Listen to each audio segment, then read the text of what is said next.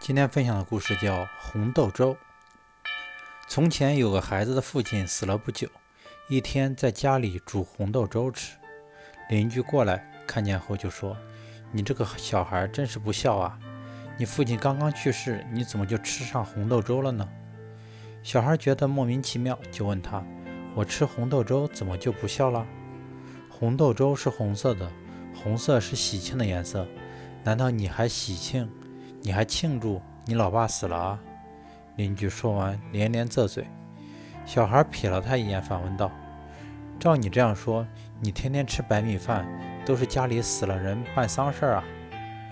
生活中有着有着太多的陈规俗套，很多人迷陷其中，甚至什么事情都要牵强附会上这些规矩传统，就把它当做静静飘落在身后的秋叶吧。不要因为它而耽搁了我们前行的脚步。